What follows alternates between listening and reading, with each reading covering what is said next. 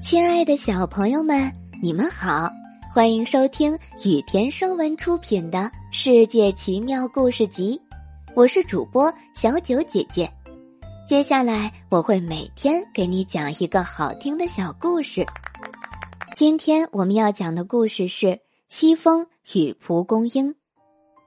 有一棵美丽的蒲公英长在花园墙外，它的叶子是碧绿碧绿的。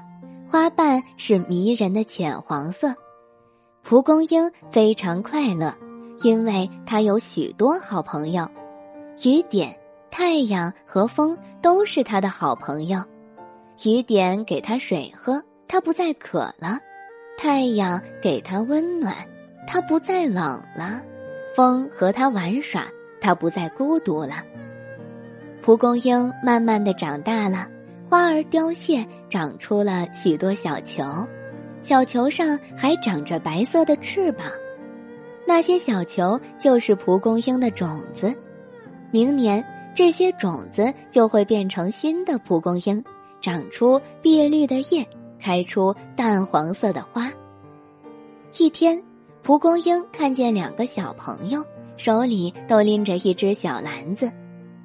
他们要到花园里摘花的种子，把成熟的种子装进篮子里，带回家给妈妈，好在明年春天播种。蒲公英也希望自己的种子被摘进篮子里，于是他挺起了胸脯，钻进旁边的花园。可蒲公英的身材太矮小了，小朋友没有注意到它，蒲公英难过的哭起来。知更鸟飞来，关心的问道：“蒲公英，你为什么这么伤心？”蒲公英说：“我的种子已经成熟，可是没有人把它带走。”知更鸟说：“别着急，我去给你请西风姑娘，她非常乐意帮助人。”知更鸟说完，就飞去了太阳落下的地方。西风姑娘就在那里，蒲公英等啊等啊，西风姑娘终于来了。蒲公英焦急地问：“西风姑娘，谁来采我的种子呀？我想让我的种子明年也被种上。”西风姑娘说：“别急，亲爱的蒲公英，我来采你的种子，帮你把它们种上。”蒲公英说。那太好了，谢谢你，西风姑娘。